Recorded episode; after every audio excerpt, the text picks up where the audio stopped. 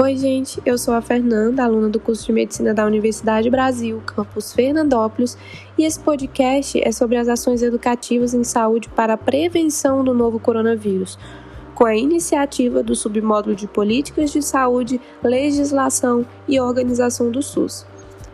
O novo coronavírus é um vírus identificado como a causa de um surto de doença respiratória detectado pela primeira vez em 2019 na República Popular da China ele é capaz de infectar humanos e pode ser transmitido de pessoa para pessoa por gotículas respiratórias, por meio de tosse, meio de espirros, pelo toque, pelo aperto de mão, pelo contato com objetos ou superfícies contaminadas, seguida então de contato com a boca, nariz ou olhos.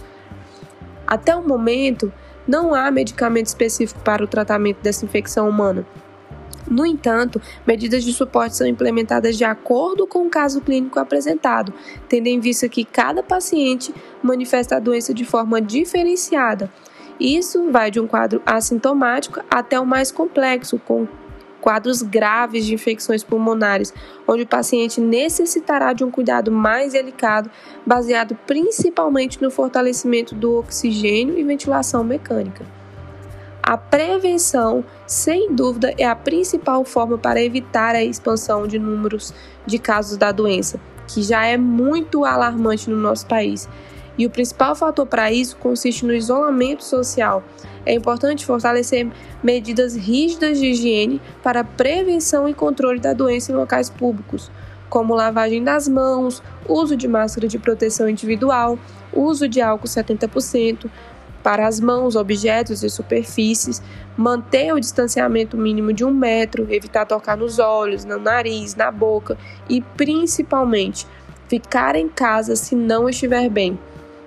Os sintomas mais comuns entre os pacientes são febre, tosse, a falta de ar seguida de cansaço, mas também pode apresentar dores muscular e de cabeça, bem como confusão mental, irritação na garganta, perda do paladar, do olfato e desconforto no peito. Também pode ser observado, isso principalmente em pacientes com situações um pouco mais críticas. Mas, se você tiver febre, tosse e falta de ar, procure atendimento médico e ligue com antecedência para o posto de saúde, UPA ou pronto-socorro da sua região. Isso permitirá que o seu atendimento seja direcionado rapidamente ao centro de saúde certo e também irá protegê-lo e ajudar a impedir a propagação desse vírus e de outras infecções. Segundo o Ministério da Saúde, até o dia de hoje, 8 de 9 de 2021, já temos registrado mais de 20 milhões de pessoas infectadas, com 584 mil mortes até o momento. É importante destacar que as pessoas do grupo de risco tendem a ser mais vulneráveis ao vírus, como por exemplo idosos, pessoas com doenças respiratórias, pessoas imunodeprimidas. Então, proteja a si mesmo e as pessoas próximas.